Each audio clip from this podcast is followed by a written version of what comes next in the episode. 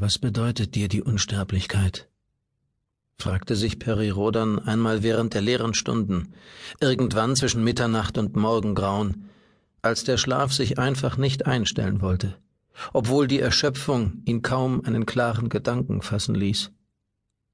Die Unsterblichkeit ist ein Geschenk für mich, aber auch eine Verpflichtung, ein Geschenk, in dessen Genuss nur sehr wenige Lebewesen kommen, und eine Verpflichtung, deren Bürde noch weniger tragen müssen. Ich bin ein Mensch der alten Schule, der noch an so etwas wie Bestimmung glaubt. Die Unsterblichkeit wurde mir nicht einfach so verliehen. Damit ist eine Aufgabe verbunden. In solch einem Zusammenhang ist jede Wortwahl schwierig. Wenn ich nun sagen würde, meine Bestimmung sei es, die Menschheit ins Universum und zu ihrer wahren Bestimmung zu führen, würde mir das mit Sicherheit falsch ausgelegt werden. Auch wenn ich es vielleicht nicht so ausdrücke, ich bin mir meiner Bestimmung bewusst. Und sie beherrscht mein Leben. Ich habe mein Leben an mein Schicksal verloren. Ich liebe das Leben. Ich habe Dinge geschaut, die vor mir kein anderer Mensch gesehen hat und nach mir kein anderer Mensch mehr sehen wird. Die Wunder der Schöpfung haben sich mir offenbart und mir aufgezeigt wie klein, wie unbedeutend ich eigentlich bin. Doch ich möchte jeden Tag neue Wunder sehen und neue Offenbarungen erleben.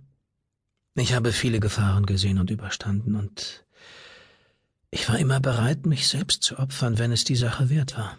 Ein kluger Mensch hat einmal gesagt, unter diesem Aspekt sei ich wirklich als altruistisch zu bezeichnen, ohne negative Konnotation. Aber niemand weiß, wie es in solchen Augenblicken der Gefahr wirklich in mir aussieht.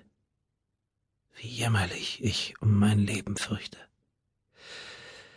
Wie bedingungslos ich es erhalten möchte. Ich gewähre nur selten Einblick in mein Gefühlsleben. Für mich hat der Tod eine ganz andere Dimension gewonnen als für normalsterbliche Menschen. Sie wissen, er ist unausweichlich, wird irgendwann einmal kommen. Doch für mich ist das nicht der Fall. Ich bin unsterblich.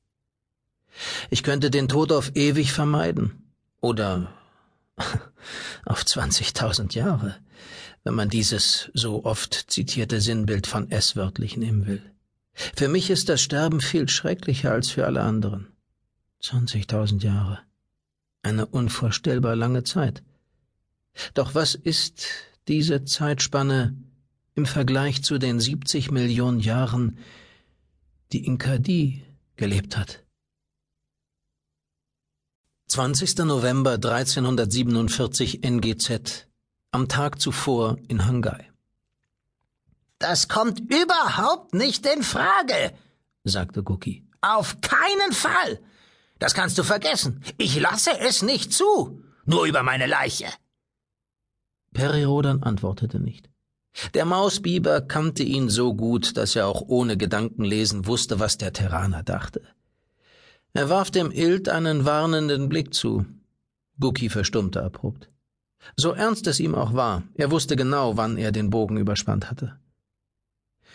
Rodan sah wieder zu den wenigen Holos, die in den Konferenzraum der Jules Verne wechselnde dreidimensionale Darstellungen einblendeten. Das hyperphysikalische Chaos um sie herum war unbeschreiblich. Zahlreiche Ortungsgeräte waren ausgefallen oder standen kurz davor, unter den unglaublichen Werten durchzuschlagen, oder sie zeigten nur unsinnige Daten an.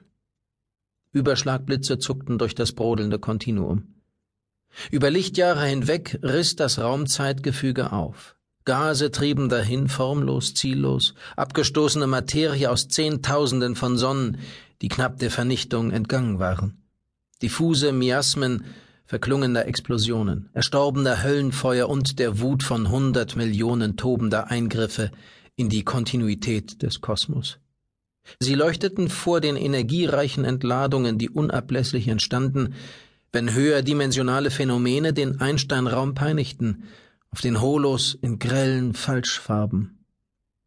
Deren Pracht konnte aber keine Sekunde lang darüber hinwegtäuschen, dass eben jenes Gefüge aus Raum und Zeit ums Überleben kämpfte. Die Realität war freilich anders, als es den Anschein hatte. Obwohl in Hangai nach wie vor dieses Chaos sondergleichen herrschte, beruhigten Raum und Zeit sich allmählich und fanden zu einer gewissen Normalität zurück. Die Retroversion war vollzogen, die kosmischen Messenger des moralischen Codes verrichteten ihre Arbeit und gestalteten die Wirklichkeit. Sie generierten in der Kernzone von Hangai, in der vor kurzem fast eine Negasphäre entstanden wäre, die unterschiedlichsten für ihr Universum gültigen Paradigmen. Rodan bezeichnete sie in ihrer vielschichtigen Komplexität als universelles Schöpfungsprogramm.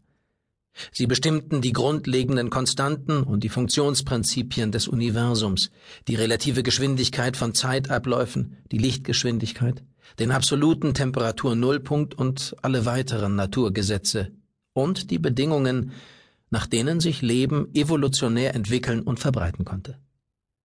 Was zumindest für das Leben dieses Universums galt, schränkte Rodan sofort ein, aber sicher keinen Absolutheitsanspruch darstellte. Hangai selbst sowie die umliegenden Ressourcengalaxien, darunter auch die Milchstraße, waren gerettet. Das Chaos befand sich auf dem Rückzug, die Ordnung auf dem Vormarsch. Und schon bald, nach kosmischen Maßstäben in einem Atemzug, würde nichts mehr an das erinnern, was fast den Untergang der lokalen Gruppe bedeutet hätte. Der Mächtigkeitsballung von S, jener Superintelligenz, die die Menschheit zu ihrem bevorzugten Volk erkoren, aber selbst nicht aktiv gegen das Wirken der terminalen Kolonne Traitor gehandelt hatte.